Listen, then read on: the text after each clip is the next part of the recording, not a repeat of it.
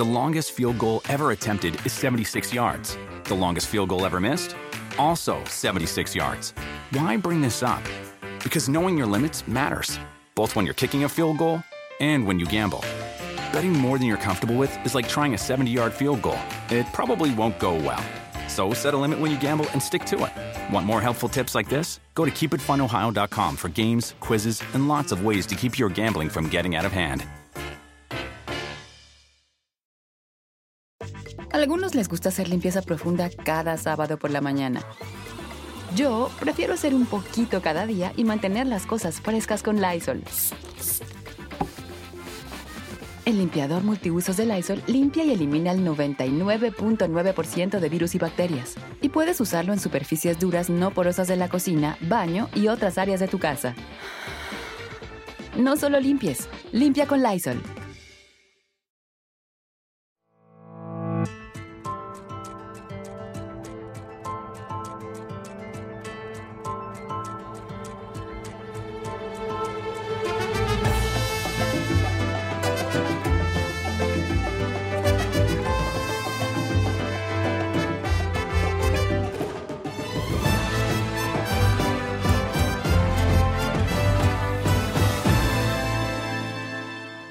Pues esta semana el presidente continuó con sus dichos contra los sacerdotes jesuitas, luego de que el padre Pato Ávila afirmara que en México ya no alcanzan los abrazos para tapar tantos balazos.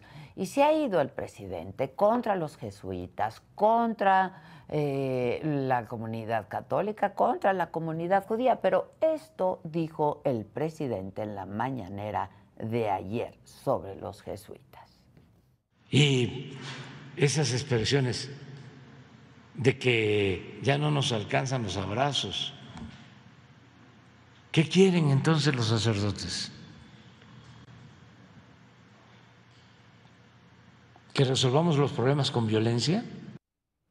Sin embargo, esta semana, como les decía, atacó también a la comunidad judía desde Palacio Nacional en el quién es quién de las mentiras del miércoles. Ana Elizabeth García Vilchis puso un video de Atypical TV. Es un medio que dirige el publicista Carlos Alasraqui, en donde Beatriz Pajés, en uno de estos programas, desayunando en el que está eh, Carlos Alasraqui, estuvo también Beatriz Pajés como invitada.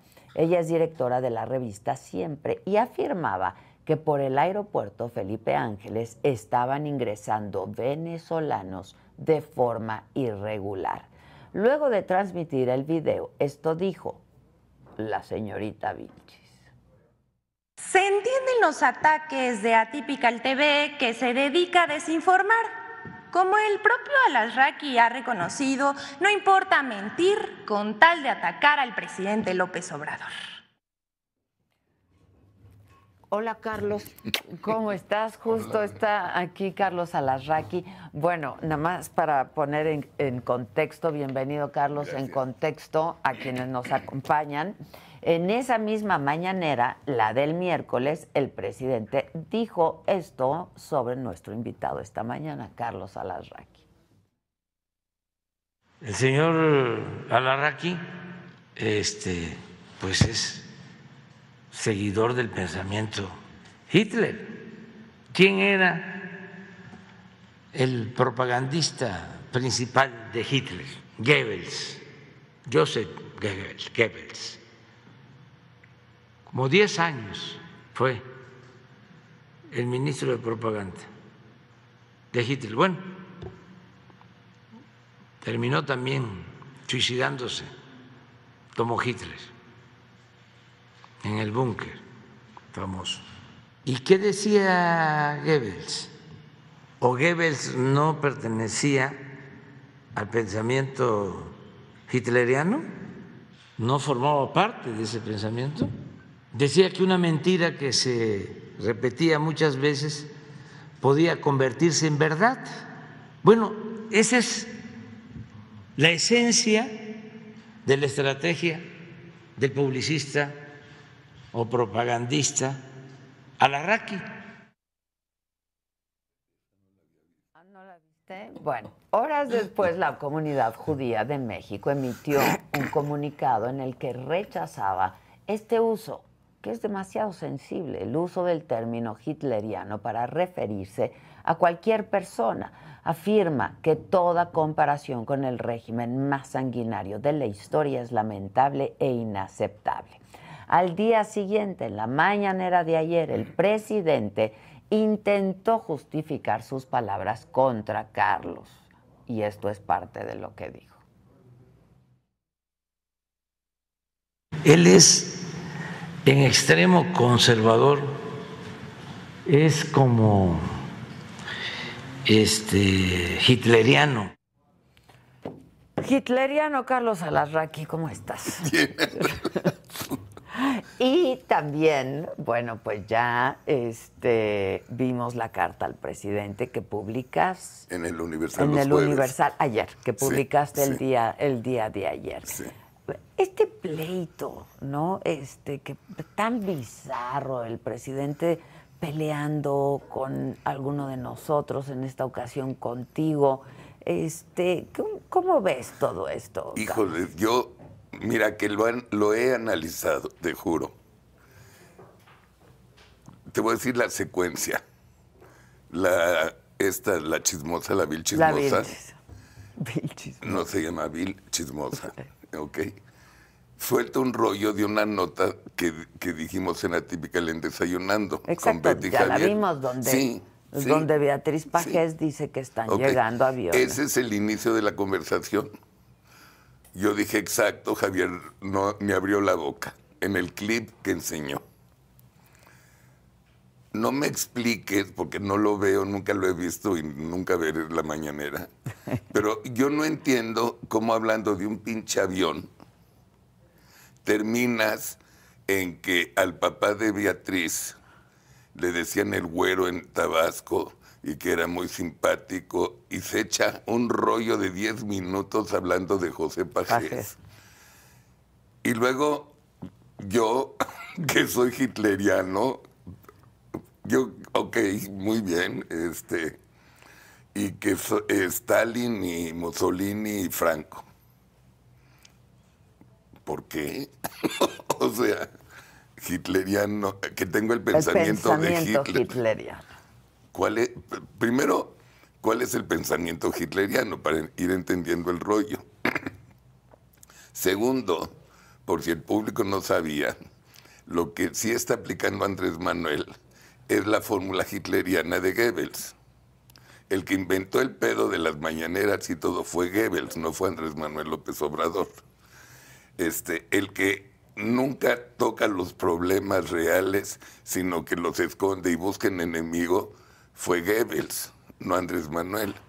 Entonces, ¿quién es más hitleriano? Pero, ok. y luego, perdón. Y, y todos nos quedamos ¿Qué tiene que ver Goebbels con todo este rollo? Digo, yo hitleriano, sí, estaban hablando de un avión, ¿no? Entonces la única conclusión que sacamos, muy honesta, es que estamos muy preocupados por su salud mental. No, nos da pena. Si hablas de un avión y terminas con Goebbels, con alguien que ni ha abierto la boca, si hay un pedotote, ¿no? Y creemos que su enfermedad es la ira, en primer lugar, y el resentimiento en segundo lugar. Y que es difícil de curar. Cuando hablas de pensamos, llegamos a la conclusión, tú y quién más. Javier y, y Ok, Betty, sí. porque hablaron de esto después. Sí. Ya. Ahora, tú dices exacto en relación a esta, a esta nota que este pues comparte con ustedes Beatriz Pajes, porque está documentado eso. Está en el financiero. Salió, nació del financiero. Yo sé.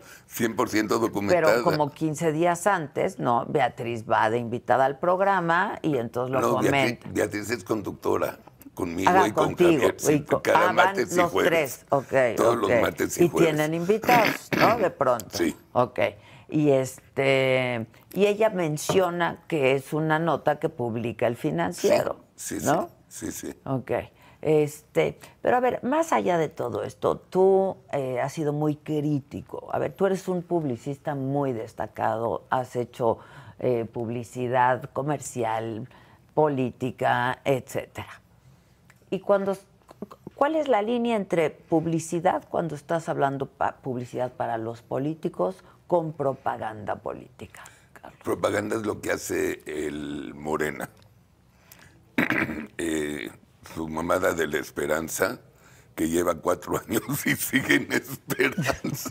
Yo creo que ya a no ver hay cuándo mucha será esperanza. realidad, ¿no? Y este y propaganda que te dicen mentiras muy eh, volubles para que la gente no lo investigue y lo tome por bueno, Ok. sin pruebas, ¿no? Y este y eso yo se lo dije a Roberto Madrazo en un platicando también en Atípica Ok. que él editó dos veces, editaron la conversación con Roberto. Ok. Ellos pusieron que para mí es muy fácil darle la madre a Morena porque tienes que hacer propaganda en lugar de publicidad. Que es mintiéndoles sobre la realidad. Hasta ahí llegó lo El- que puso. El clip, ajá. Pero ese no fue el clip. ¿Cuál fue? Véanlo en Atípica. No, bueno, La- cuéntanos. No, pues era la explicación de que eh, cuando entras a pelear con alguien, es de madrazos iguales. O sea, no puedes salir con la sofisticación de publicidad de que este candidato es precioso y no sé qué y bla, bla, bla. Aquí tienes que salir a hacer publicidad comparativa y echarle la culpa al, Al que esté en el, en el poder. Eso es lo que en esencia yo le estaba diciendo. Ok. Y hacerlo exagerado, ¿no? Ok. Ahora, insisto, eh, tú has sido muy crítico de Muy, esta administración, muy, ¿no? sí. Este, quizá no tanto en administraciones anteriores, No. ¿no? Ahora tienes este espacio que es tuyo, eh, tu canal de, de Atypical, en fin.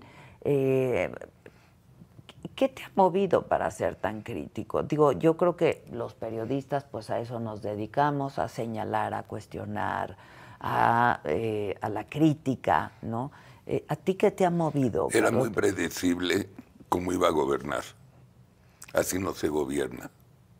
Y lo único que yo aprendí de López Obrador es que cuando él era oposición, era un perro. Eso se lo aprendí. Ahora que él está en el poder, se lo copio, porque él me lo enseñó. Ok. Y soy igual de perro que él era cuando era oposición. Ahora, ¿ustedes fueron cercanos? ¿Trabajaron No, nunca, juntos? Nunca. No, ni, ni, olvídate, no, no. Ni aunque me invite a tomar café, no jodas. No, no, no, no. Bueno, es un hombre muy interesante, Andrés Manuel López Obrador. digo. Mira, lo, lo he visto un par de veces en eventos sociales, en casas de, de ya sabes quién. Ok. Ok, y este, pues hemos ido, hemos platicado varias veces con él, pero no, no es de mi tipo de amigos. Ok, ok. Nunca diste ningún tipo de asesoría, nada.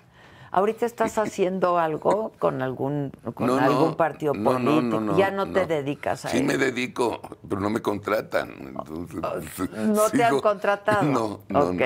Pero en términos de publicidad para productos La agencia sigue muy bien. Mi sobrino Rafa Dacurte es el que la está dirigiendo muy bien. Ok, y va muy bien. Muy bien, Muy bien. sí. Ahora, es- este, este andar tuyo por esto que estás haciendo ahora en Atypical, ¿cómo te has sentido? Este, porque es, es- a ver, cada programa que ves de Atypical, no contigo, es, pues ahora sí que Madrid. madriza, madriza, Pero con hechos, ¿eh? madriza.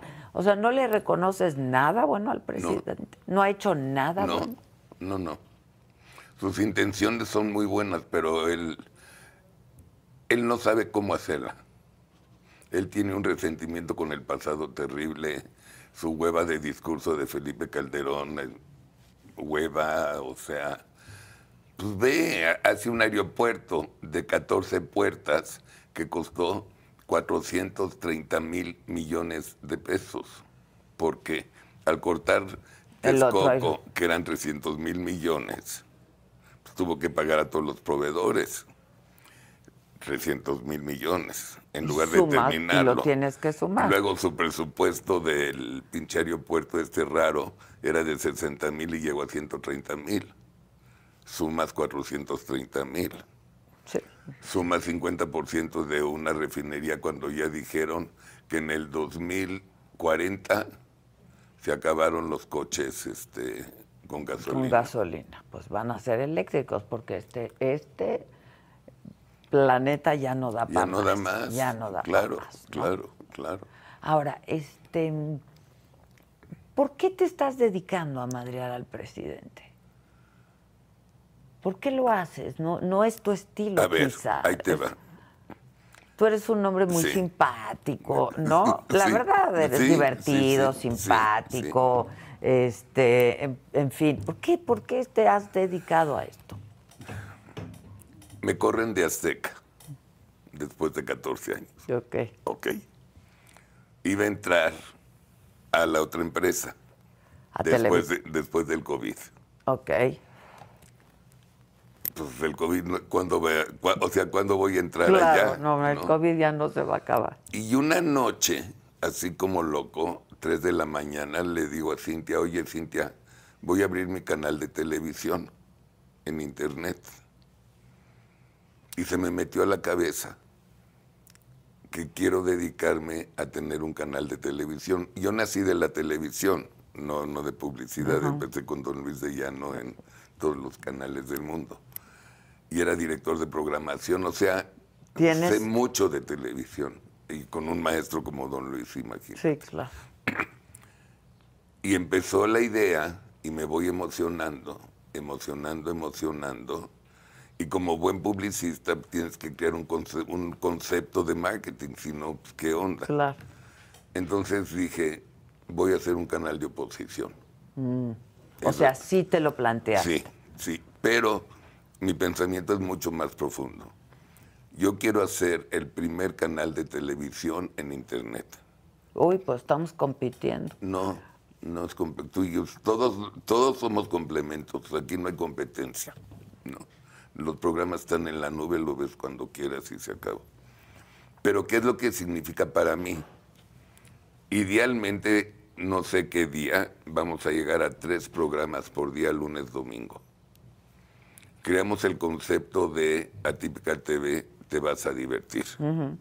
Y es, el, es la nueva televisión, así denominamos el concepto de Atípica.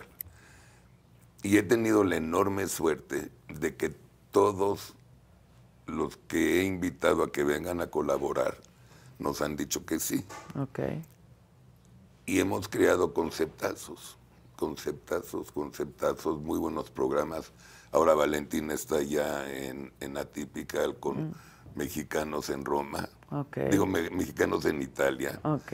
y nos enseña una taquería. Ok. Este, no, padrísimo. Y sí queremos también hacer un giro al entretenimiento, pero sí buscamos mantener la democracia. Sí. O sea, siempre siendo un canal de oposición. Sí. No importa quién esté en el poder. No, mantener en la democracia, o sea, nada más cuidar la democracia. No, pero cuando tú me dices, yo me propuse ser Sí. un canal de oposición, Sí. ¿solo por esta administración? ¿O, eh, no. o ese es No, el el sentido y la filosofía de, de este, pro- de No, este canal? El nacimiento es para este sexenio seguro. Ok. La evolución como marca te la va a dar a pre- preservar la, la democracia. Ya. Y hacemos publicidad, digo publicidad, hacemos programas de política para no políticos. Ok. Entonces lo- es lo que nos ha dado un éxito. Llegar a más gente, más gente. ¿no? Sí, Llegar a mucha verde. más gente. Sí, sí. Oye, este, esto cuesta lana, ¿no? Digo, te lo digo porque mira, Cállate. ¿no? Pero supongo que todos tus clientes te están apoyando. No, no todos. ¿Quién fuera tú, No, no, no todos. A ver, para empezar, ya se me acabaron mis ahorros. Ok. Total. Cero. Toca las manos. Cero, ¿eh? Cero. Sí. Y tenemos amigos y patrocinadores o tenemos patrocinadores o tenemos dona- donatarios. Ah, ok. Y nos están donando también este. Te, te explico. De- tenemos para la quincena de aquí a la última de agosto. Eso está seguro. No, estás mejor que yo. Sí, sí, sí, sí. ¿Cuánta gente tienes? 21. 21 personas. Ok. ¿Y tienes socios? No, Tú eres solito. Tus Sí. hijos no están en sociedad. me mandaron al carajo. No, ¿Por no, porque no les gusta la publicidad. Pero ellos empezaron contigo, ¿no? sí, Te ayudaron un chorro para montar. Lo único que hizo Gary y Mark hicieron fue recomendarme a, a Mario de la Rosa. Ok. Si él cree que eres influencer y no sé qué, abre tu canal, papá, si no, no lo abras. Ok. ¿Quién, es Mario, de la, ¿Quién es Mario de la Rosa? No, Mario también colabora Yo aquí sé, yo con sé, yo sé, yo sé. ¿eh? Brillante. Muy inteligente. Muy brillante, sí, sí, sí. Y así arrancó el rollo. Y él pensó que sí podría ser influencer. Según él, sí. Ok. Y, y pues ya. Y pues ya, la comunidad judía se sintió agredida, ¿no? Este, Yo creo que es un tema sí. realmente muy sensible para la comunidad judía. A ver, no solamente mataron judíos, pero fueron 6 millones de judíos, ¿no? Este, No, y que- matados, asesinados brutalmente. no solamente la comunidad judía, cualquier ser humano, ¿no? O sea, pero lo, a donde te digo que está un poco operadito del cerebro es que vuelve, como él, él nunca se equivoca. Yo no lo he oído de toda la vida que diga, puta, perdón, la cagué. Y nunca lo va a deci- decir porque es su estilo. ¿Qué es lo que hace?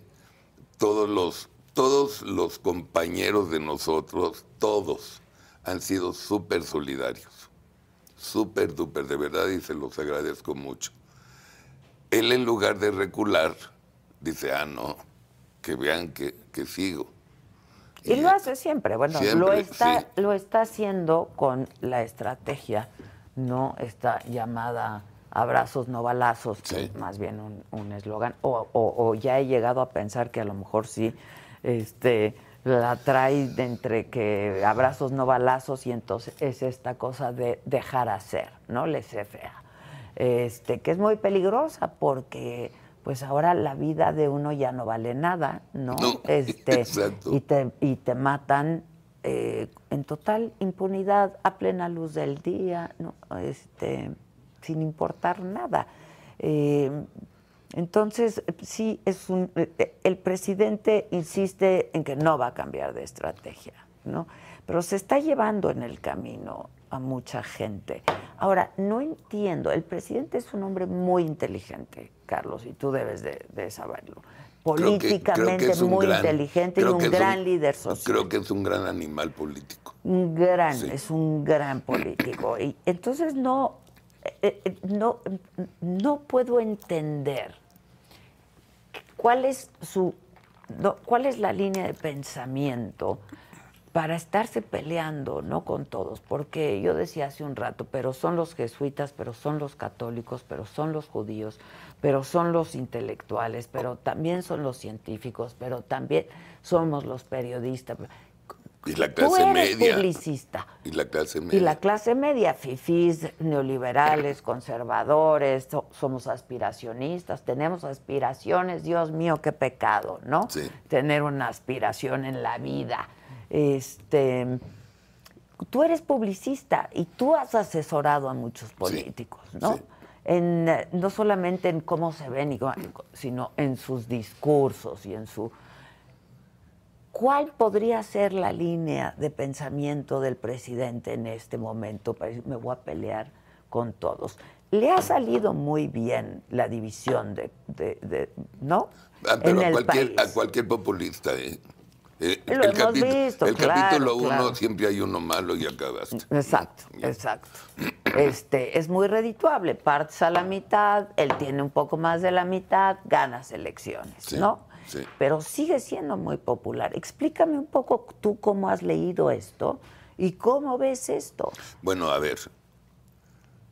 Muy popular ya no.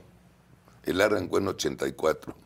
Ya está en 54. Bueno, hay un desgaste natural del pero, ejercicio del amor, poder, ¿no? O sea, En, en marketing político, yo no lo inventé, me lo, no, lo no, por eso te lo digo, sí. Un candidato de 64% de aprobación hacia arriba está perfecto. Hacia abajo es Houston, you have a problem. Ok. Ok, entonces 54 es Houston, he has a problem. Ahora, que a mí no me importa eso, porque de todos modos ya, ya está electo.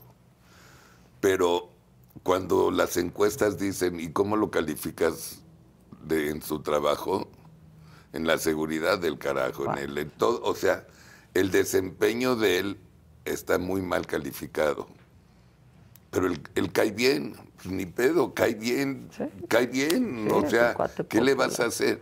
Él no va a agarrar nuevos, nuevas gentes. Él, él habla A su suyos, segmento, a que son suyos. 14 millones de, de gentes y que espera que crezcan para la elección. Para el Eso es todo. 2024. Sí, eso es todo. Ok, y eso él lo tiene Ese es su muy mercado. claro. Entonces no le importa, a ver, tú que eres marquetero político, ¿no? sí. A él no le importa pelearse con, pues, con, con muchos porque tiene a su base muy cinchada. No, a él le importa y mucho que se hable del diario como ahorita estamos hablando.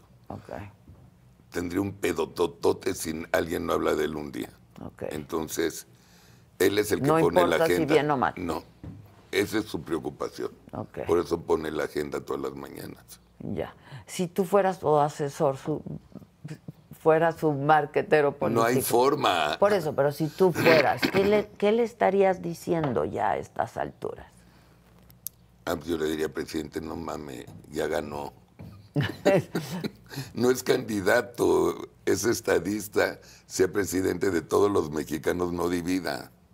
Y que cada partido haga lo que quiera. Bueno, este. pero es que él ya está pensando en su sucesión, Sí, Carlos. claro, ¿No? claro. Entonces sigue siendo candidato. O sea, él. Por eso, él no, es lo que yo le diría, deje de ser candidato y sea estadista. Sí, bueno, pero eso Pues ya no. no fue. Por eso. Eso ya no fue. El presidente quiere continuidad de esto que se llama la cuarta transformación, ¿no? Que sí ha habido una transformación en México, este, pero él quiere continuidad. Entonces, pues está haciendo todo para que eso ocurra. A ver, yo te pregunto, y le pregunto al público, ¿tú crees que Hidalgo y Morelos se sentaron a chupar un día en una cantina y que Morelos le dije, "O- oye Miki, ¿y si hacemos la independencia, cabrón? ¿Te imaginas el puto éxito que tendríamos? Saldríamos en, la, en, en los periódicos, en la historia, puta, y que le diga, Josemá, está chingón, Chema, Chema. esta idea, chingona tu idea. Así fue la independencia, fue por otras razones. Sí, claro. Nadie dice, la historia es la que califica. ¿Quién es Andrés Manuel para decir, me ponen en la historia a huevo como cuarta transformación? ¿Quién es él? El que lo hace es la historia, no él. Y él nunca logró entender eso. Él cree que jodiendo y jodiendo y jodiendo, él va a terminar en la calle de reforma que se va a llamar cuarta transformación. O sea, y no es cierto, porque ni siquiera han vendido nunca el concepto qué es la pinche cuarta transformación. Hablan de la cuarta transformación, el tarado de, de Dante, ¿cómo se llama? No, ¿quién? el Delgado. El- Dante del- No, no, el no, otro. Mario Delgado. Ma, ese tarado. Este, que repite lo mismo que Andrés.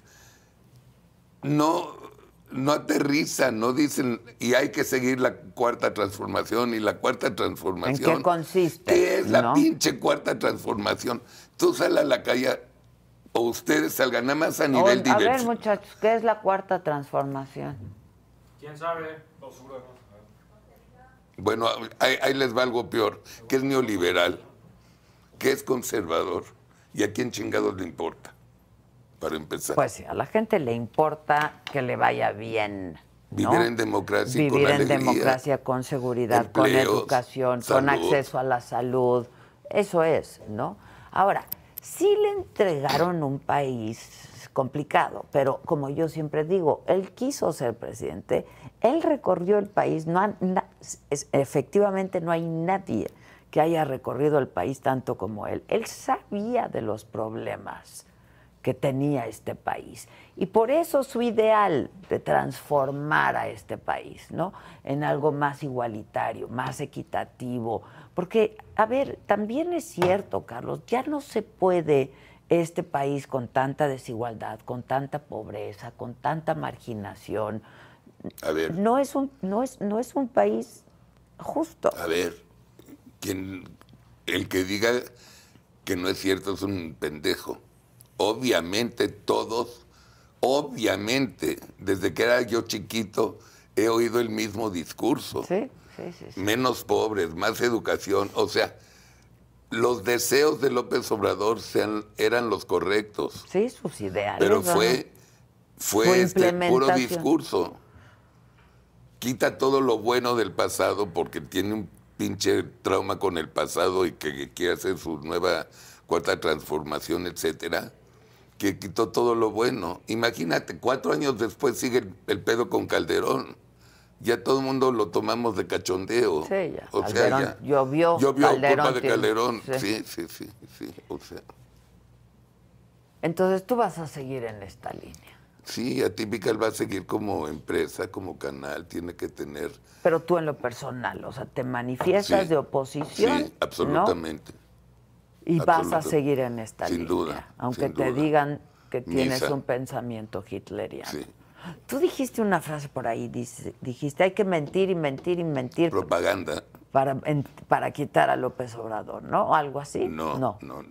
A ver. Eso fue lo de madrazo, lo que te platiqué antes. pero... No. Que a Morena no se le gana con publicidad, se le gana con propaganda, igual que ellos. Ok. Igualito. Igualito. Nada más reviértelo. Eso es lo que hay que hacer. Repetir una mentira mil veces. Mil veces. ¿Mentira? Porque tiene... La mentira es subjetiva, Adela. No, bueno, hay datos duros. Aunque ellos tengan otros datos, hay datos duros. A ver, ¿cuántas veces has oído a Andrés Manuel López Obrador que dice que iba por la esquina, se pararon y le dijeron que por favor se relija y que él dijo que no? Sí. ¿Quién puede desmentir ¿Es eso? real o mentira? Pues nadie sabemos. Pero entonces imagínate un comercial. El pueblo le pide a Andrés Manuel López Obrador que sea reelecto. Yo no, porque respeto la ley. Puta, lo máximo. Sí, sí, sí. sí. O sea... ¿Y quién puede, ¿quién puede desmentir algo así? Pues nada, nadie. Nada. Nadie. Yo cuando iba, este, cuando trabajaba duro en la agencia, este, no es cierto, ni mi visión, mm. que era del gobierno con González sí, Pedrero. Echeverría era presidente, que entre paréntesis fue un gran amigo de mi papá en la escuela. Ah, ok. Mucho tiempo, y, este Rodolfo y mi tío Samuel y demás. Entonces, para que no me estén chingando los políticos, me, me divertía mucho. Llegaba un lunes y les decía, ayer comimos el presidente y yo. ¿A quién lo va a desmentir? Él comió con su familia y yo con la mía, ¿no? Pero si comimos, ¿no? ¿O no? Pues sí, pues sí. Publicista y ellos, al final. Y ellos iban, puta, comió con Echeverría, ¿no? Yo nunca dije, ayer dije comimos, ayer comimos el presidente y yo. Y por ejemplo, a tus programas, tú, tú tienes el desayunando, es el que tú haces. No, yo hago desayunando, platicando y por qué. Ah, ok. ¿Son tres programas? Yo hago tres. Ok, tú haces tres. Luego Lili Teyes hace con Xochitl y con este Kenia. Ok. Comiendo. Oposición. Ok. Sí. Luego, ah, perdón, también hago Ricardo. Ricardo Roche y yo. Ah, ok. Sí, que es muy divertido. Ok. Luego. O sea, ¿tienes programa todos los días? Casi todos, todavía no todos. Ok. Luego tenemos Tere Vale. Ajá con sus invitados. Ok. Luego mi hermana Valentina con Mexicanos en Italia. Creo que son esos ahorita. Ok, ok. Pero entonces tú estás... Pues, y ya entra cenando con Federico Reyes Heroles, Enrique La Madrid y Mario Di Constanzo. Ah, va a estar Lo divertido. vamos a hacer en la cocina de la casa. Ah, ese Sí, está sí, divertido. sí, ok, sí, sí. ok. Pero entonces, tú desayunando, el otro es... ¿Por qué? ¿Por qué? Ese es con Josie Rubinstein, con Sarita Dulce y con Luis Berman. Aquí, ¿Ahí de qué hablan? Ahí hablamos de un tema político y luego a la mitad Luis Berman hace su cápsula muy irónica Ok. y luego Sara Dulce, que es experta en lenguaje corporal y demás, saca su rollo de Ah, ok, ok. ¿Y cuál es el otro? Y Ricardo, Y Ricardo. Sí. Eh, y Ricardo Rocha y tú. Sí. ¿Estos se transmiten en vivo o los graban? en vivo. Todos son en vivo. No, no todos. Ok, hay algunos grabados, sí, pero es desayunando es, en vivo, Sí, ¿no? por supuesto, Ok. por supuesto. Este, y la gente qué te dice, porque a ver, también está bien, mar- las audiencias La- están bien marcadas, La ¿no? gente nos adora. O sea, este, nos adora. Hemos logrado armar una comunidad. Una comunidad. Como filmamos en la casa, en el patio de la casa, se sienten en su casa y se sienten muy contentos. Entonces hacemos el programa en vivo y los que nos escriben y demás, pues ya conoces como al 10% y ya los Sí, saludas claro, y todo. el claro. ro- y Es una comunidad fantástica. Luego se meten los chairos a- a- con sus bots a mentar madres y demás, pero nunca los fumamos. Ok. Les pedimos lana, por supuesto, y son muy generosos. ¿Sí? Sí. Muchachos, por favor, mi comunidad, sean generosos también. Sí. Con el super chat. Exacto. Con el Sí, super chat. sí, sí. Ok. Y este. Y Tere lo tiene en vivo. Platicando no es en vivo porque depende a tu Claro. invitado. Pero ha ¿Y venido. platicando también es político o ahí hablan de otros temas? Hablo de otros temas, pero fíjate qué chistoso. No sé, Siempre acaban hablando de la no, política. no sé tu experiencia en Televisa, pero te voy a decir, en Azteca, cuando tenía platicando, no lo veía ni la mamá del camarógrafo. Traía un político, no lo veía nadie. Aquí es al revés. Así es al revés. Traje al Finito López, invicto, boxeador invicto. sí, sí. Puta, todo el ¿Y no rollo. jaló? 17 mil, 20 mil.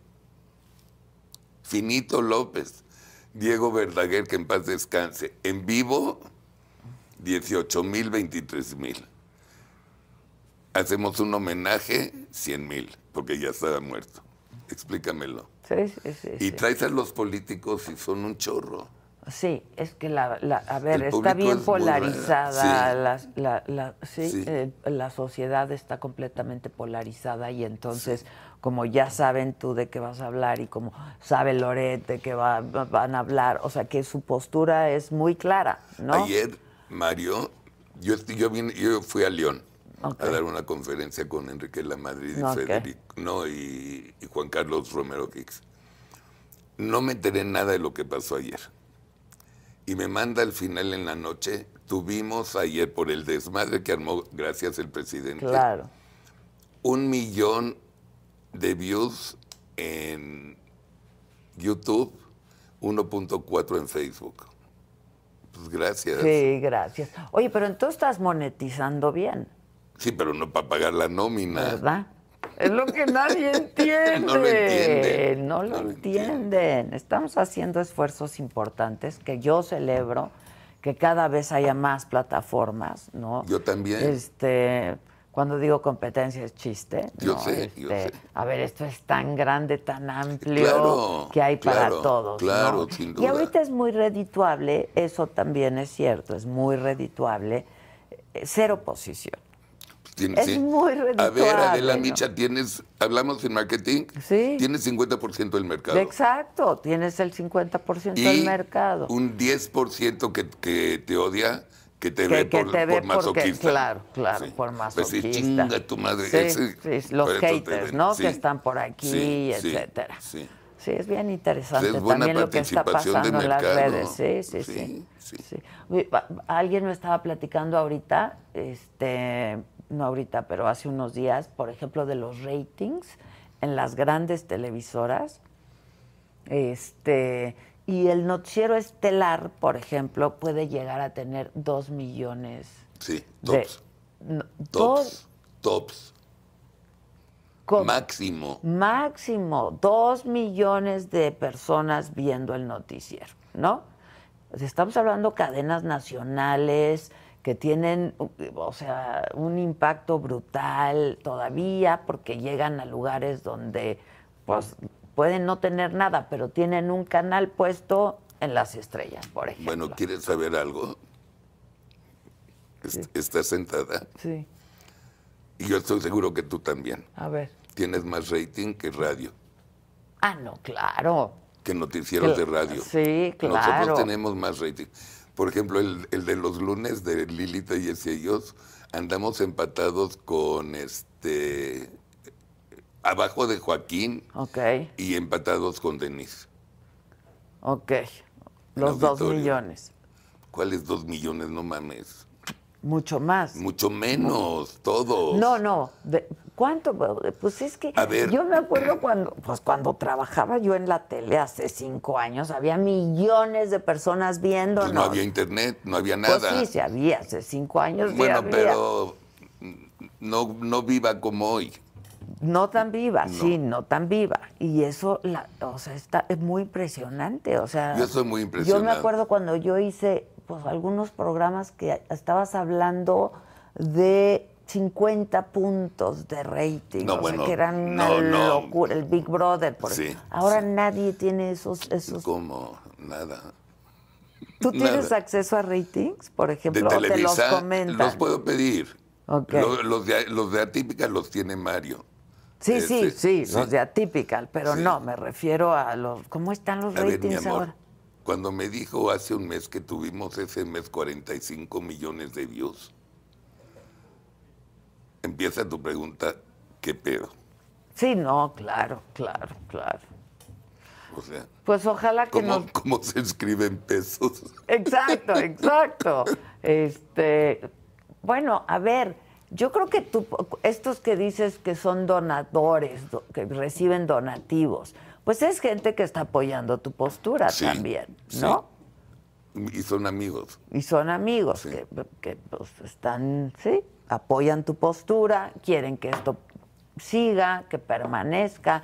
Y esto es un poco como de día con día, o sea, Es día con día. porque pues habrá un momento en el que ya no podamos pagar, ¿no? Este, esperemos que eso no ocurra porque necesitamos espacios como estos, necesitamos más foros como estos, ¿no? Sin duda. Pero además es la nueva transformación de la tele, ¿estás de acuerdo? O sea, Completamente.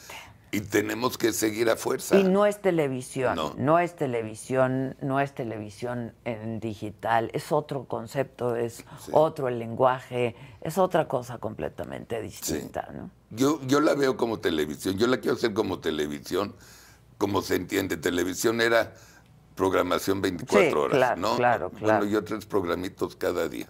Y que lo veas a la hora que quieras, Y que lo puedas ver a la hora ver que y sea. como quieras verlo. Ahora, hay programas que tienen que ser en vivo, ¿no? Seguro, Porque son muy vivos. Sí. O sea, Sí. como este, como Sí. el que haces en las mañanas, en fin. Es martes y jueves desayunando. Y tú vas a venir ya platicando, Sí, cuando quieras voy. ya. ¿Con quién estás en plática? Ah, con Yo Rick. solito. Tú solito. Sí, es el que tenía en Azteca. Ok, claro que voy, Sí, feliz, sí, yo feliz. sé que sí. No, hombre, claro. sí. Bueno, pues te agradezco mucho. Yo también, mucho.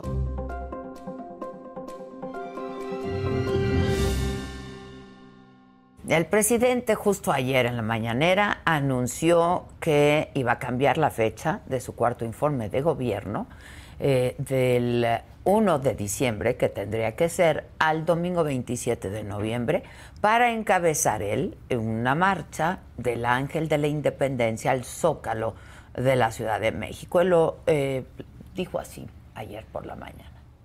La gente quiere que marchemos el 27, un domingo, porque me plantearon, ¿por qué el Zócalo el jueves es día laboral?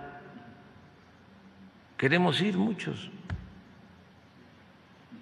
Entonces va a haber una marcha. Nada más como este no cuentan bien. Ahora el Reforma va a tener posibilidad de llamar de nuevo a sus notarios públicos y con este, alfileres ¿eh? para ver cuántos ¿La encabezaría, vamos a hacer. ¿La, la encabezaría usted o es la... Bueno, y dijo el presidente que la marcha era para ver si la gente estaba contenta con la transformación. El informe, cuatro años de transformación. Para este, ver también si la gente está contenta con la transformación, o sea, si vamos bien. ¿Es una muestra de músculo, presidente? No, es que íbamos a hacer de todas maneras el informe. Pero ayuda la marcha, además ya me estoy hamburguesando. Bueno, ya se estaba aburguesando. Dijo, para hablar de esto, es que nos acompaña esta mañana aquí en este foro de Me lo dijo Adela, Guadalupe Acosta Naranjo, él es integrante del Frente Cívico Nacional. ¿Cómo estás, Guadalupe? Bien, Adela, aquí mirando que el presidente anda un poco enojado. Está enojado, está, está- está más que enojado, ¿no? Y mira, si alguien lo conoce bien, si alguien ha acompañado a Andrés Manuel López Obrador eh, a tantas marchas y desde hace tantos años, eres tú, Guadalupe. Por años lo acompañaste a marchas, los plantones. ¿Qué nos dices de esto, de, de- de esta, de esta respuesta que me parece de, de un cinismo y de, ya no sé ni cómo calificarla de verdad, de un desdén a los mexicanos que no piensan como él y que, le tengo noticias, presidente, también gobierna? Sí. O sea, ¿qué, qué piensas?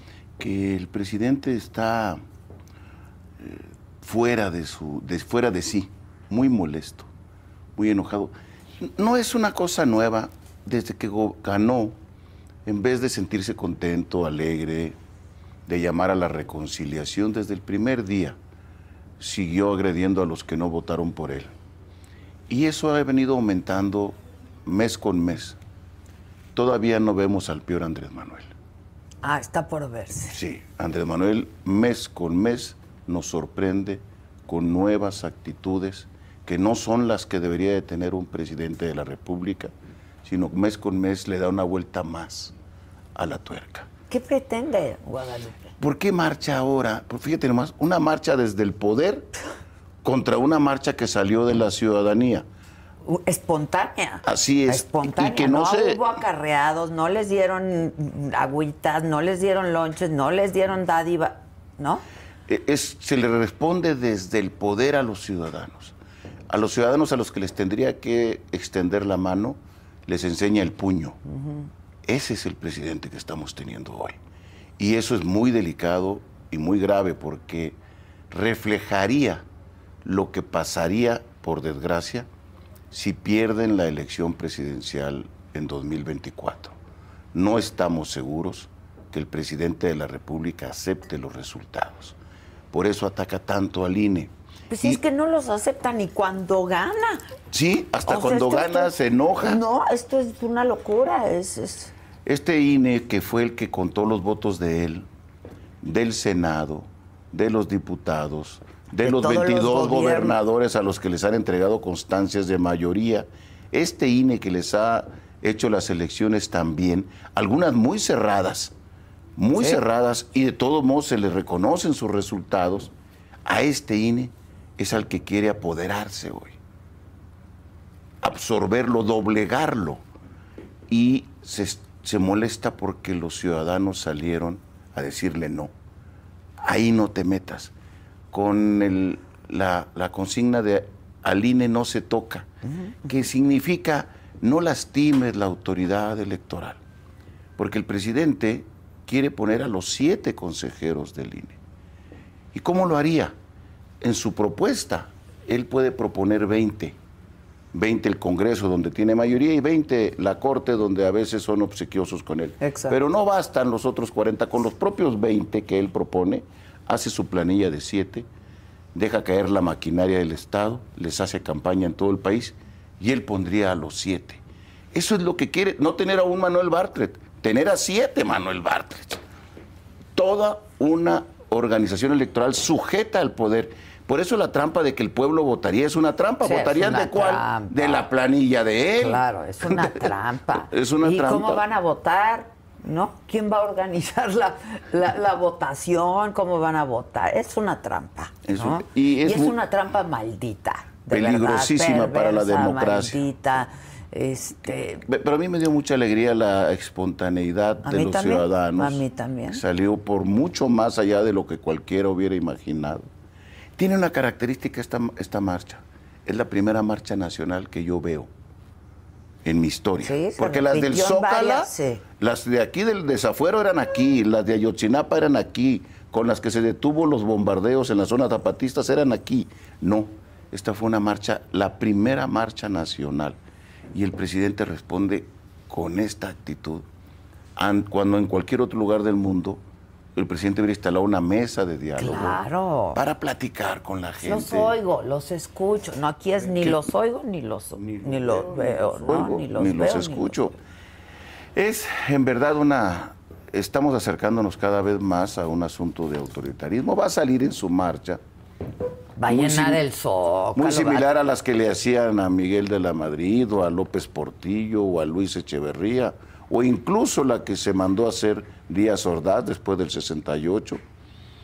No sé qué le satisface, es una marcha que convoca el presidente para apoyar al presidente, para escuchar el informe del presidente.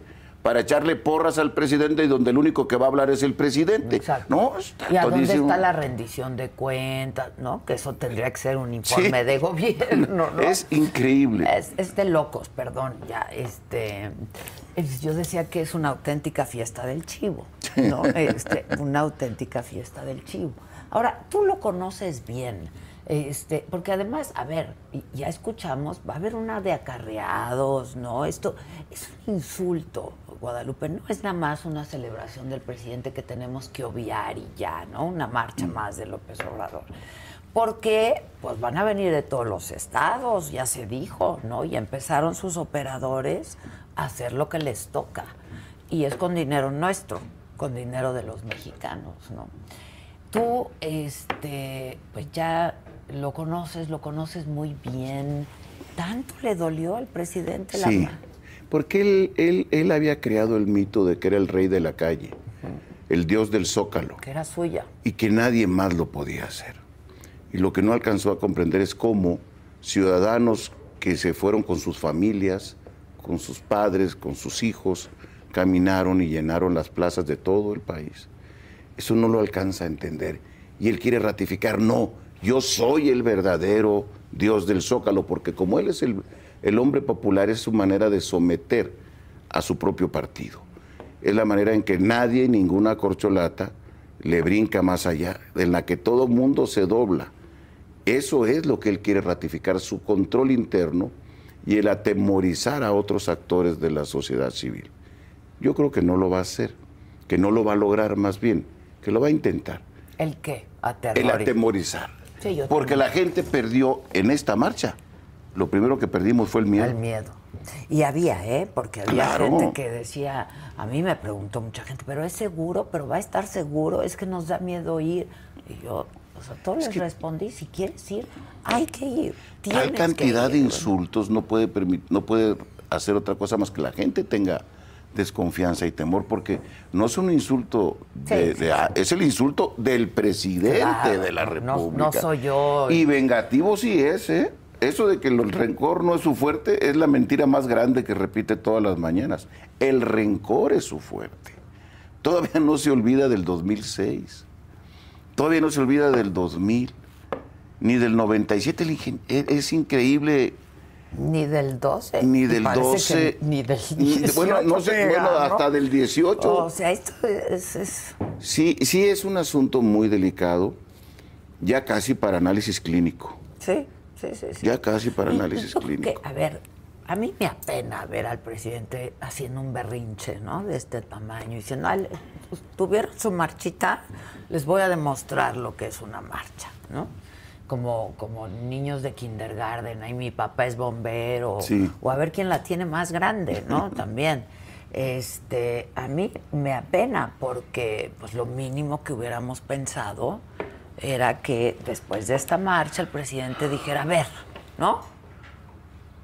Pero pues como tú dices, va a apretar todavía Mira. más y más. Se dio esta marcha que además fue no alrededor de un hombre, no alrededor de una persona, sino alrededor de una idea, de la causa. defensa de las libertades, de la democracia y del INE en particular.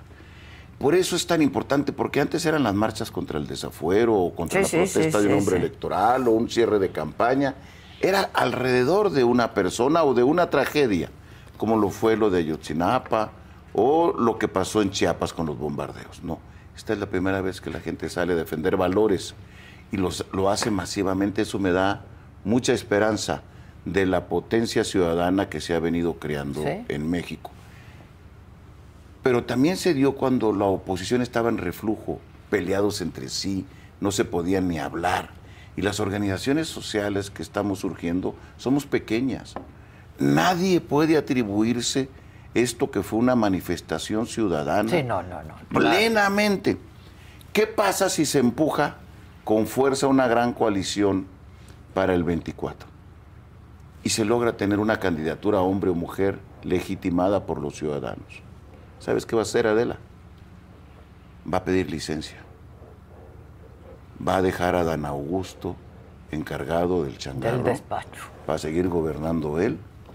Va a agarrar a su corcholata que ya sabemos va a ir de quién es. campaña, que- Y él se va a ir de campaña. ¿Qué es lo que más le gusta hacer? Es lo, además? es lo que le encanta estar él en la boleta todo el tiempo. Ahora no lo estará directamente, pero sí por interpósita persona, porque Andrés no es Juárez, Andrés es Calles. Andrés lo que quiere es maximato. Por eso los que están ilusionados con Marcelo están ilusionados. Porque Marcelo no va a va a ser. va a ser su incondicional la que vaya a visitarlo cada fin de mes a su rancho, en procesión a recibir instrucciones. Y eso va a hacer Andrés. Se va a ir de campaña en 2024 y Adán Augusto va a ser el encargado del changarro. ¿Lo ves? Te lo firmo. Si no se logra la unidad, si no hay una Un solo candidato un solo candidato fuerte, bueno, no tendrá necesidad. Pero su ambición de conservar el poder y de que su legado histórico, de que aparezca en las estampitas de la historia nacional, es de tal tamaño que es capaz de hacerlo. No nos, no nos hablaba del país de la esperanza. y, ¿no? ¿Dónde quedó esa esperanza?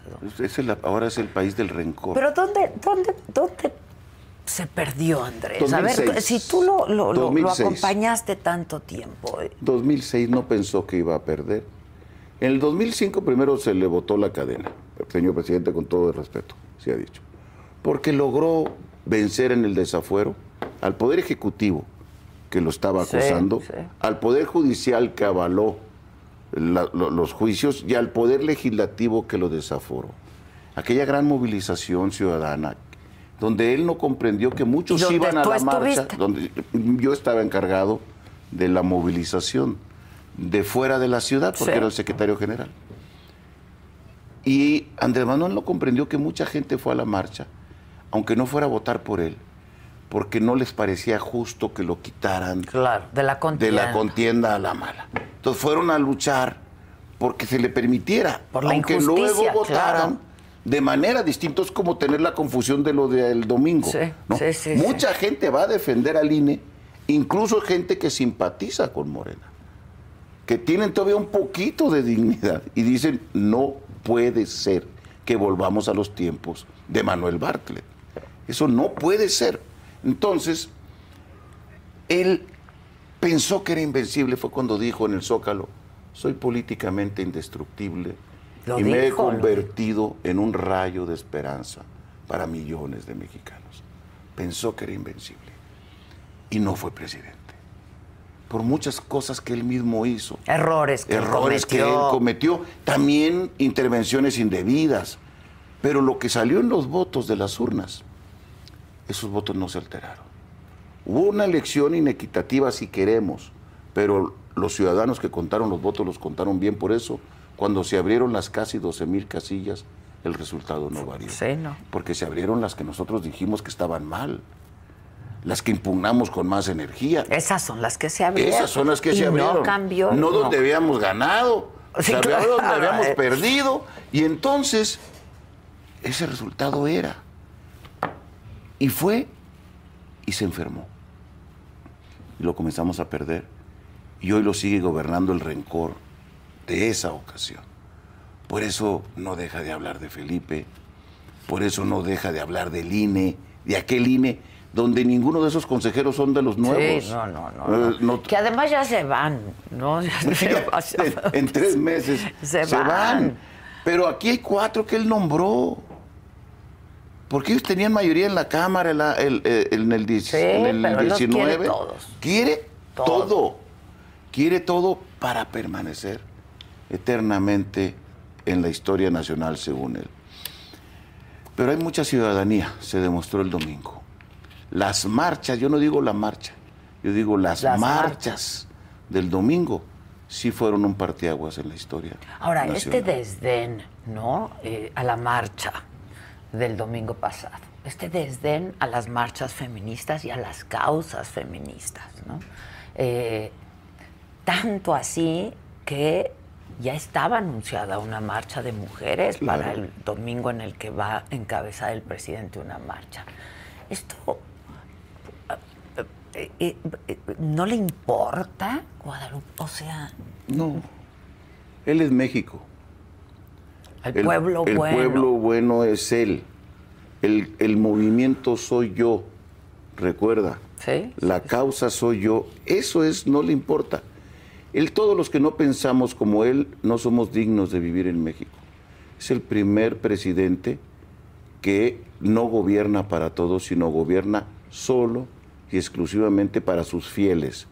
Y aquel que ose, y varios han osado en su gabinete, decirle, presidente, me parece que aquí vamos mal, son inmediatamente sacados del paraíso y mandados al infierno de la traición a la patria. ¿Tienes información al respecto? De eso, Sí. claro, lo que hizo Germán y lo dejó en una sí, carta, sí, que hizo. Ursúa. También. O sea, hay una cantidad impresionante de gente de ahí que bueno, esto no era por lo que luchamos. Esto no era por, bueno, hay otros que cambiaron radicalmente y ahora defienden las ideas de Andrés Pablo Gómez, que, que- que da pena ajena defendiendo Un hombre tan inteligente. y oh, que traía una historia Sí. de lucha, pero ahora la ambición de poder los hizo hacerse sumisos al jefe del, del Estado mexicano, de las instituciones y ya hasta de sus vidas.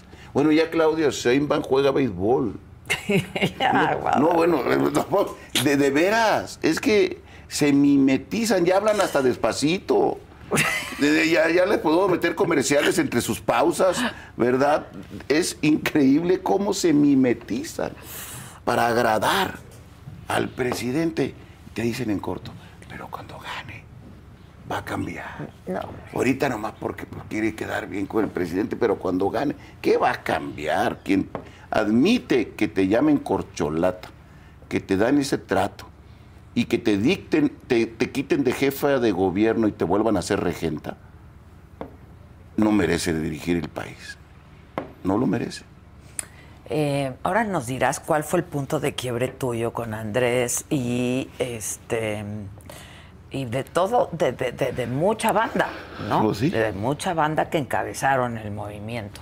Pero también eh, vamos a hacer contacto en este momento, hablando también pues de esta posibilidad, ¿no? De una coalición opositora. Eh, está Jorge Romero, quien es el coordinador de los diputados del PAN. ¿Ya lo tenemos vía Zoom? ¿Sí? Hola Jorge. ¿Cómo estás? Buen día, Adela. ¿Cómo te Buen va? día, querido Guadalupe. Hola, Buen día, Jorge. tu auditorio, Adela. Esta es nuestra cámara, Guadalupe. Pero ahí estás, ahí estás. Este, bueno, pues hablábamos de, de la marcha que fue, la marcha que viene, la fiesta esta que se está organizando el presidente, ¿no? Este, supongo que tú quieres decir algo al respecto porque eh, pues también ahora ya anunció el presidente que tiene un plan B, ¿no? O sea, para la reforma. Eh, Jorge. Sí, un poquito. Ah, esta es nuestra cámara. Reiterar lo que ustedes están diciendo y que además lo dicen bien. Es, es lamentable. Lo, lo, lo dice magníficamente este, Guadalupe.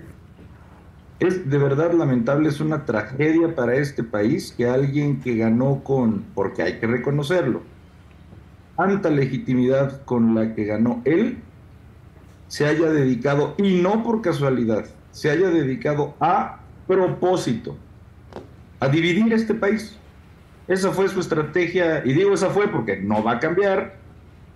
Gracias a Dios ya queda lo que queda, ya pasamos más de la mitad de este gobierno, que fue, insisto, un gobierno que como estrategia decidió clasificarnos a los mexicanos, entre gordos y flacos, entre altos y chaparros, como, como política de, de, de, de gobernar para, las, las palabras que usó Guadalupe fue para sus fieles, cuando con ese nivel de legitimidad con el que ganó, qué bien hubiera sido para este país que se hubiera dedicado a integrarnos como país. Pero bueno, no fue. Eso no fue la cuarta transformación.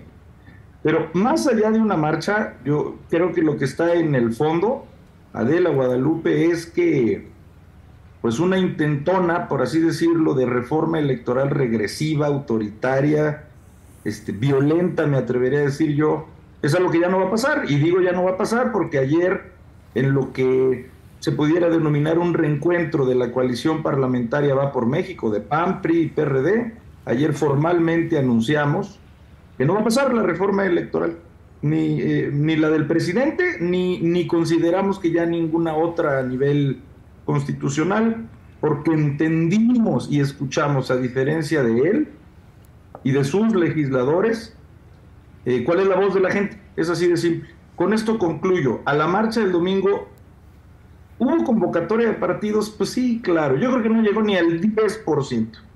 Fue una convocatoria espontánea, real, sí. ciudadana. Cierto. Y, y, a esa demanda ciudadana, la coalición va por México. Y el PAN va, va, va a obedecer, va a escuchar y va a obedecer. No hay reforma electoral. Pero hay plan B. Bueno, pues eso dice el presidente. Y, y, y, y tendríamos que estar atentos. Bueno, ¿tiene ¿eh? con no, qué? No sí, el presidente tiene con qué para el, su plan B. Sí, mira, o sea, te diría que de entrada su plan B es reformar las leyes secundarias, porque para esas sí tiene los números. Exacto. No los tiene para la reforma constitucional que ocupa más votos, que no tiene. Sí los tiene para la secundaria, a eso se refiere con su plan B, pero eh, te diría que hay una buena y una mala noticia. La, la, buena es que en una ley secundaria no se puede ni siquiera acercar a muchas de las barbaridades que él decía de su reforma original.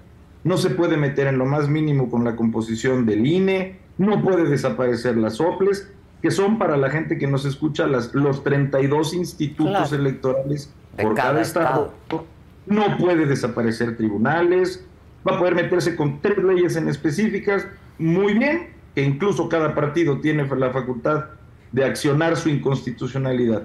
Esa es la parte buena. Su plan B no se puede ni acercar a las cosas que propuso. La parte mala es que ya ha habido casos, por ejemplo, la Guardia Nacional, en donde les vale la Constitución o sea, desde una ley secundaria contradicen a la Constitución, como sucedió con la Guardia Nacional hace poquito en este mismo periodo. Sí. Esa es la mala. En cualquiera de los casos, constitucional secundaria, cuenta la gente con Acción Nacional, con la coalición Va por México, para detenerlo, porque además eso fue el mandato que nos dieron hace poco más de un año millones de personas. Ser un contrapeso y detener no todo, simplemente lo que sea tóxico, regresivo, como incuestionablemente lo era la reforma electoral de, de Andrés Manuel López Obrador. Bueno, eso este, sobre la reforma electoral. Pero tú decías Guadalupe y me parece muy interesante a ver lo que tiene que decir eh, Jorge Romero al respecto, que esto se va a ir poniendo cada vez peor y que no hemos visto la peor versión de lo que puede llegar a hacer. ¿no? El eh, presidente López Obrador. ¿A qué te refieres, Guadalupe? A que no hemos visto al peor Andrés. Lo hemos venido observando deteriorarse paulatinamente. Pero en la medida que se acerca el fin de su poder, que es su razón de ser, de él tiene una enorme ambición de poder y de control, se comienza a desesperar.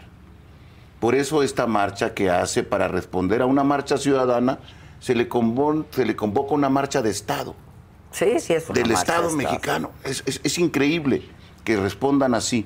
Por eso te decía que si se logra la coalición y tenemos una candidatura fuerte, legitimada, tanto en la Ciudad de México como en el país, es capaz de pedir licencia y de irse a campaña, a recorrer por un lado Claudia y por otro él, haciendo mítines y marchas. Y puede llegar el caso de que si ganamos la elección, como yo espero que sea, él nunca ha reconocido una derrota, pero nunca lo había hecho como presidente. No es lo mismo reconocer, no reconocer una derrota como opositor a no reconocerla como presidente. Y su alianza que ha venido afianzando con un sector del ejército y su beneplácito a la delincuencia organizada nos puede poner, por desgracia, al borde de una crisis constitucional durísima. Y lo creo capaz de hacerlo. Solo tendría que suceder que como en esta ocasión millones de ciudadanos salieran y fuera una victoria contundente, donde ese riesgo se aminoraría. Pero si la elección es cerrada, de un punto, medio punto, con todo lo que ha dicho, cuando el que está violando la ley es él, cuando los que hacen campañas anticipadas son él, cuando el presidente de la República es el que interviene en los procesos electorales y nos acusa a nosotros de tramposos. No, bueno, es, es el mundo absolutamente al, Al revés. revés. Y por eso es tan necesaria la unidad. Que los ciudadanos tomen la delantera. Que así como dice Jorge, se escuchó de parte de los partidos lo que sucedió el domingo, de nueva cuenta repitamos la fórmula. Sin los ciudadanos por delante, cuando ellos se sientan cómodos, cuando vean que no hay ningún interés ulterior, que nadie los quiere manipular, eso No nos van a chamaquear no otra lo vez. van a volver a usar para regresar al pasado. No queremos restaurar el pasado. Queremos recomponer el futuro y eso solamente con mayor participación ciudadana es como lo podemos lograr, Adela. Y con gran voluntad política, ¿no? Con paciencia, con tolerancia, con capacidad de platicar y de tejer. Sin egos. Sin egos. Sin egos, Mira cómo ¿no? ayudó a la marcha cuando anunciamos va a haber un solo orador. Sí, y no va a haber sí, sí. nadie en arriba. Y ese orador era un agente impecable como José. Sí. Eso, dijo, nadie nos está queriendo usar. Es en verdad la defensa del INE, porque va a hablar una persona con gran autoridad. No va a haber ningún político adelante, pusimos puros jóvenes. Y fueron miles de jóvenes por delante. Los políticos hasta atrás, a la cola. Abuchados algunos. Ayudando a respaldar, a empujar y a escuchar a los ciudadanos. Sí, sí, sí se puede encontrar fórmulas que generen confianza. Sí se puede si limitas tus intenciones de control, de querer aprovecharte. Y sí se puede si pones a gente impecable al frente de los movimientos. ¿Cómo, ¿Cómo ves tú, Jorge? No, pues coincidiendo 100%. Pero Miren, lo por ves, ejemplo, lo ves factible, hay la voluntad, hay, hay la altura de miras en los actores políticos, en los Sí, claro. partidos de oposición, porque pues también esa es la otra, ¿no? Mira, nosotros estamos muy conscientes, de, de veras lo digo, de, mm, de cuál es la, la- fama, por así decirlo, que se han ganado los partidos. Todos, todos, todos. A diferencia del oficialismo, nosotros no vemos las cosas maniqueamente, es decir, este, dividiendo entre blanco y negro. Insisto, ese es el principio de la estrategia de división por parte de este gobierno, clasificarnos, y además se atreven a clasificarse como ellos los buenos, todos los que no coincidamos como los malos. Nosotros sabemos que se ha ganado a pulso eh, em, el abismo que existe entre ciudadanía y partidos políticos, todos. Nosotros, con, con este como ejemplo, insisto, hacemos el llamado de que entendemos cuáles son el signo de los tiempos, cuáles son los llamados que hizo la gente. También lo decía Guadalupe, en una de esas, en la marcha Adela, hubo gente que todavía apoya a Morena. En una de esas, seguro, a lo mejor, pero que hasta ellos entienden que hay límites.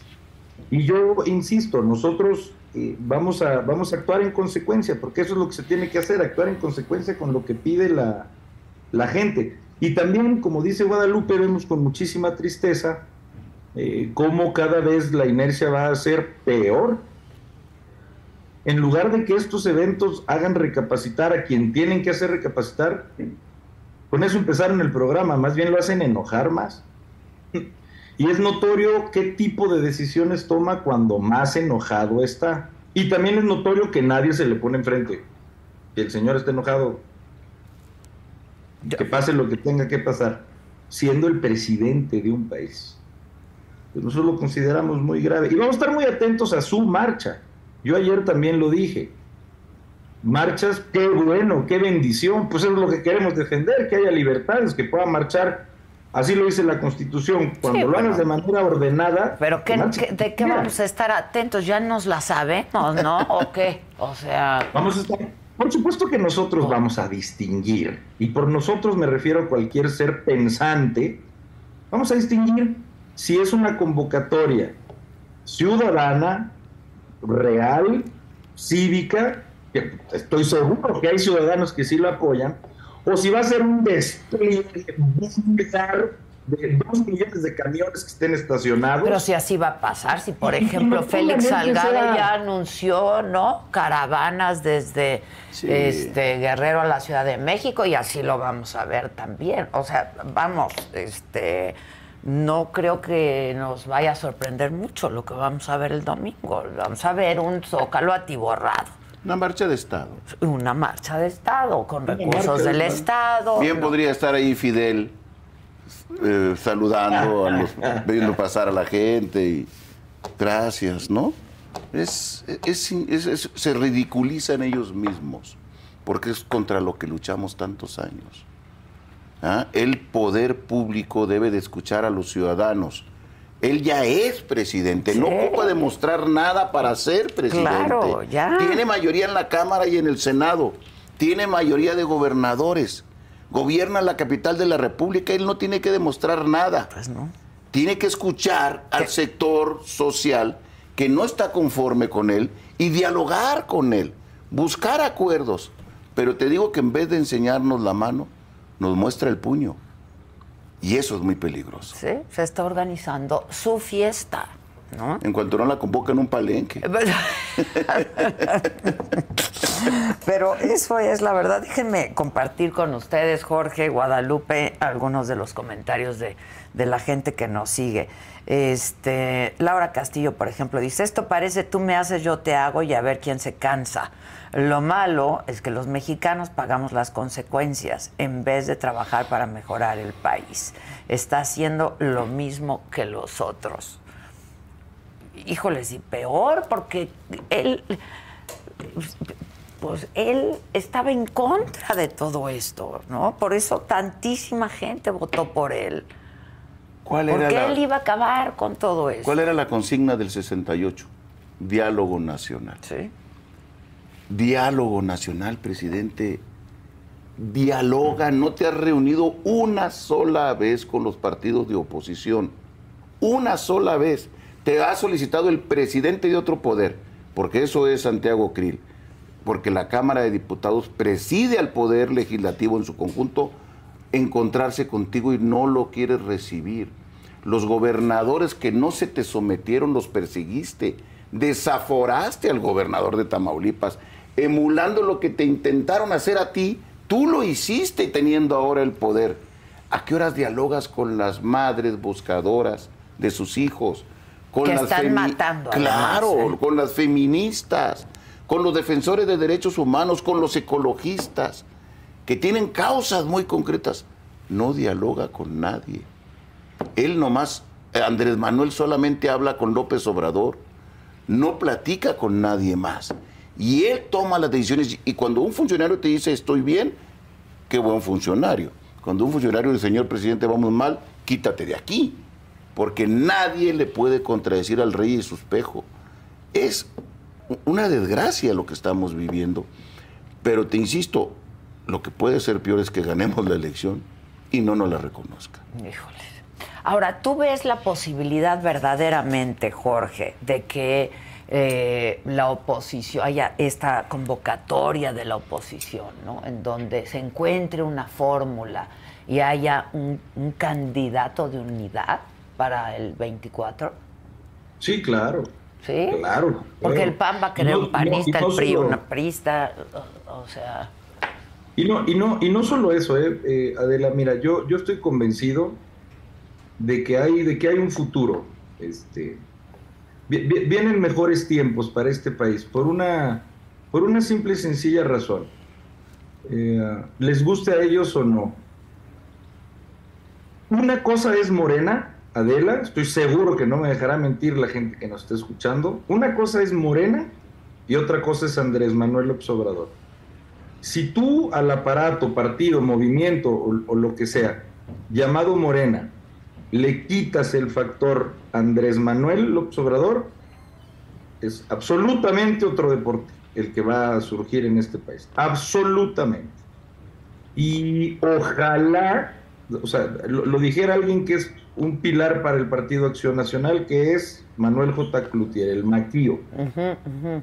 Ojalá las personas, las mujeres y los hombres, que si así quiere la gente, llegaran a gobernar en sustitución de una 4T, ojalá y entiendan que se debe de hacer lo contrario, que, que no podrá haber una época ahora de revanchismo contra quien no escuchó, sino entender que como bien acaba de decir Guadalupe, este país no va a salir jamás si no hay diálogo. Y los de enfrente nos podrán caer bonito, nos podrán caer feo, pero todos somos México y es lo que aquellos no entienden.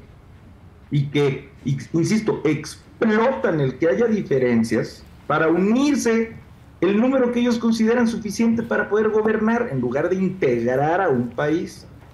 Yo el ejemplo que pongo, si quieren exagerado, es el de un papá que tuviera cuatro hijos. ¿Qué papá conocemos? ¿Qué mamá que nos esté escuchando agarraría a dos hijos consentidos y, dejaría la educación de, los otros dos? Es que ¿quién hace eso en su sano juicio? Pues bueno, toda proporción guardada, el, el país, México, es una familia. Y el presidente, toda proporción guardada, es algo así como padre de familia. Es, es increíble que haya tenido esa actitud. Pero el tiempo corre, nadie lo detiene. Y esta 4T va a acabar, tarde, tarde. Sí, pero ahí está, el tiempo corre, nadie lo detiene y yo no veo a la oposición articulada, la verdad, en torno a un proyecto. Ya, ya olvídense de un candidato, ¿no? Este, de un proyecto que va a presentar la oposición, un proyecto de país, un proyecto de nación. No lo veo, la verdad. Aprendamos de la marcha. Ojalá. No, no andemos buscando un Mesías para luchar contra otro Mesías. Lo que México necesita es un cambio de fondo, abandonar el presidencialismo absurdo que hoy lo vemos cada vez más grotesco y desnudo que nunca. Tenemos que avanzar hacia controles democráticos, hacia participación ciudadana, hacia un gobierno de gabinete, tener el mejor gabinete de la historia nacional para poder sacar del desastre, porque este señor sabe hasta de protección civil. Dice por dónde se tienen que poner los aeropuertos, les contesta a la comunidad económica internacional. Él, sin hacerle caso a su canciller, necesitamos el mejor gabinete regulado en la Constitución, en la ley, con gran peso en el Congreso, abandonar el presidencialismo. No busquemos un nuevo caudillo, no busquemos, busquemos un, un presidente o presidenta que sea sensible, que tenga el voto popular y que llame a la reconciliación nacional. Eso es lo que ocupamos y eso pasó en la marcha. Aprendamos a no buscar, porque somos buscadores de tlatoanis y, y- y ya hay que abandonar eso. Yo, yo sí creo que hay posibilidades, creo que, que- que- que existe la, la posibilidad de hacer las cosas mejor y, y debemos de hacer cosas no solo contra Andrés, sino por mejorar el país.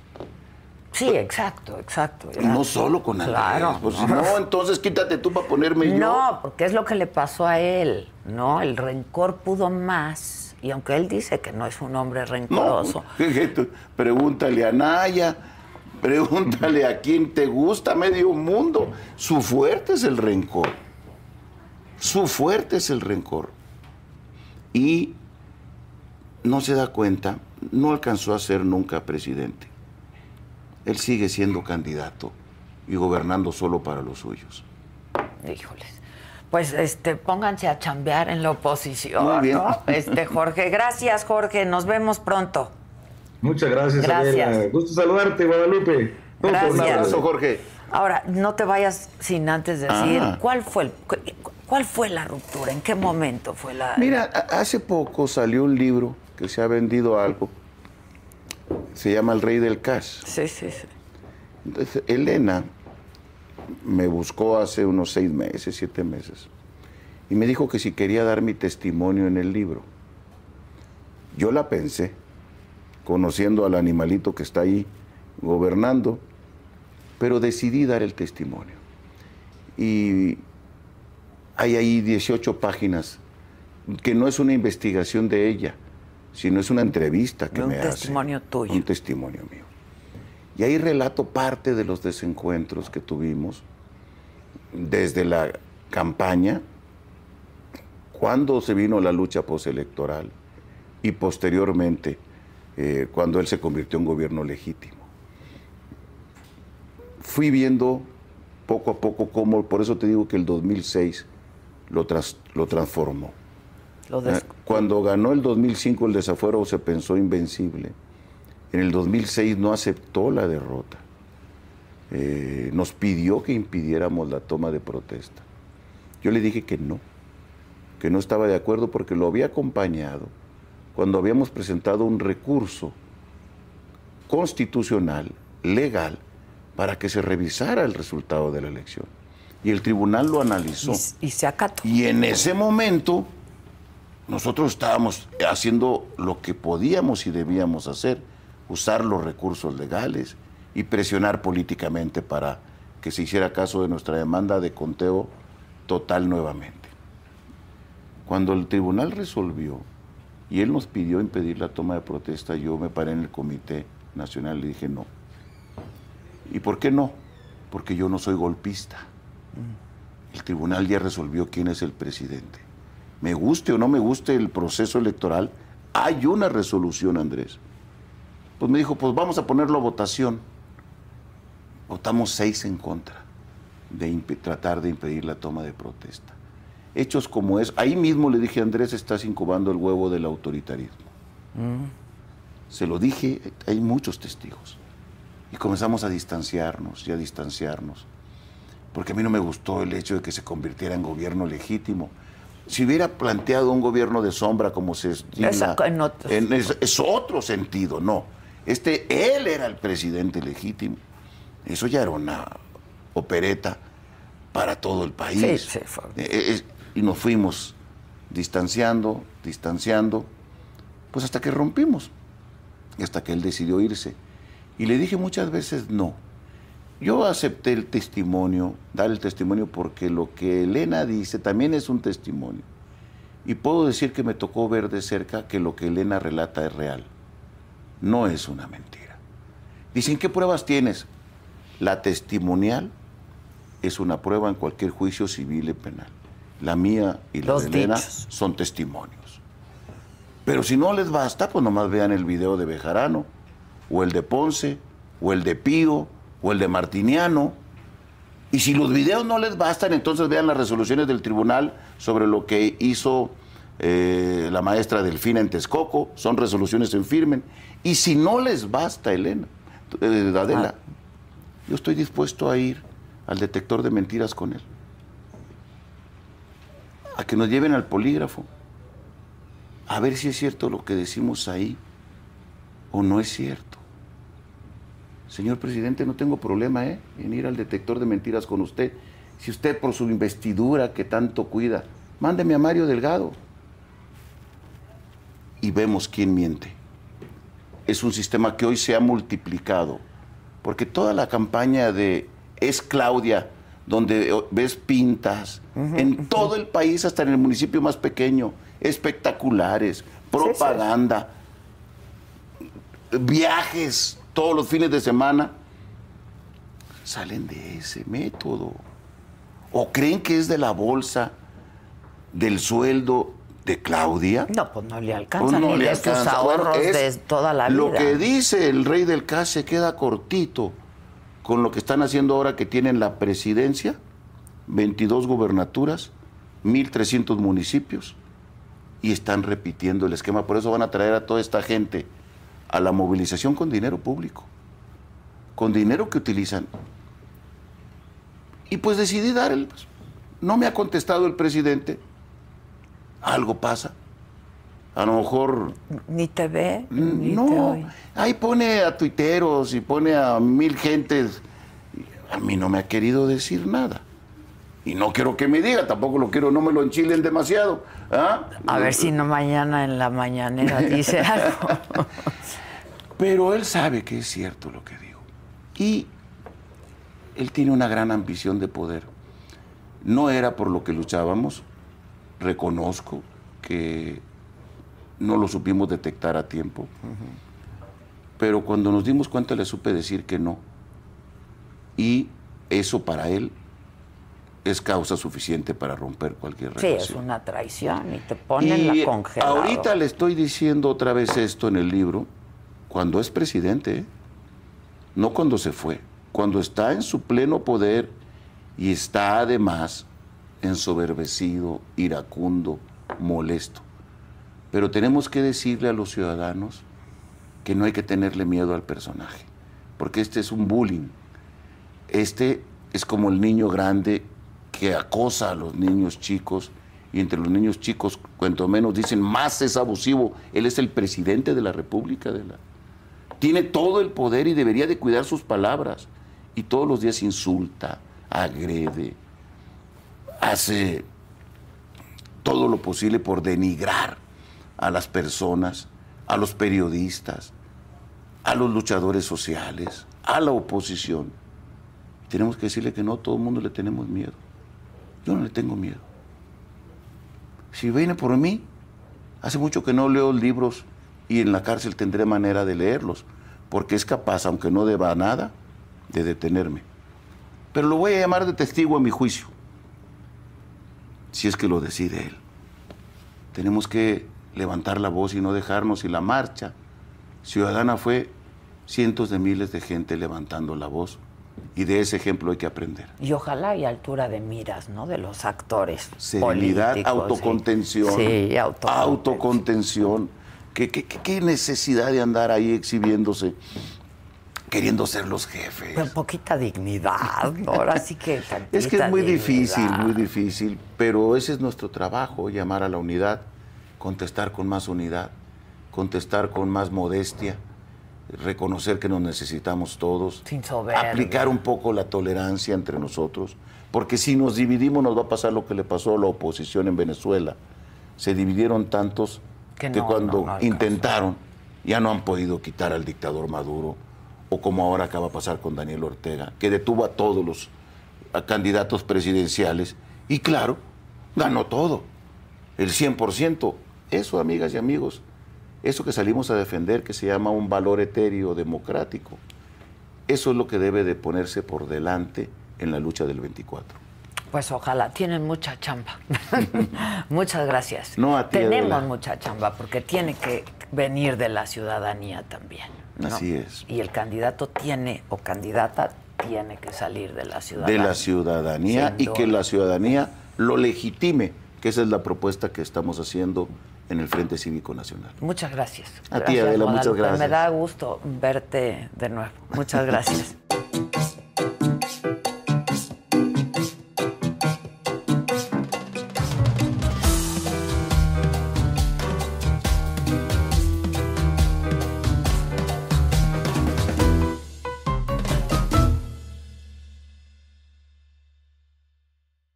longest field goal ever attempted is 76 yards. The longest field goal ever missed? Also 76 yards. Why bring this up? Because knowing your limits matters, both when you're kicking a field goal and when you gamble. Betting more than you're comfortable with is like trying a 70 yard field goal. It probably won't go well. So set a limit when you gamble and stick to it. Want more helpful tips like this? Go to keepitfunohio.com for games, quizzes, and lots of ways to keep your gambling from getting out of hand. Algunos les gusta hacer limpieza profunda cada sábado por la mañana. Yo prefiero hacer un poquito cada día y mantener las cosas frescas con Lysol. El limpiador de inodoros de Lysol ofrece una limpieza 2 en 1 al desinfectar el inodoro y el cepillo y eliminar el 99.9% de virus y bacterias. No solo limpies, limpia con Lysol.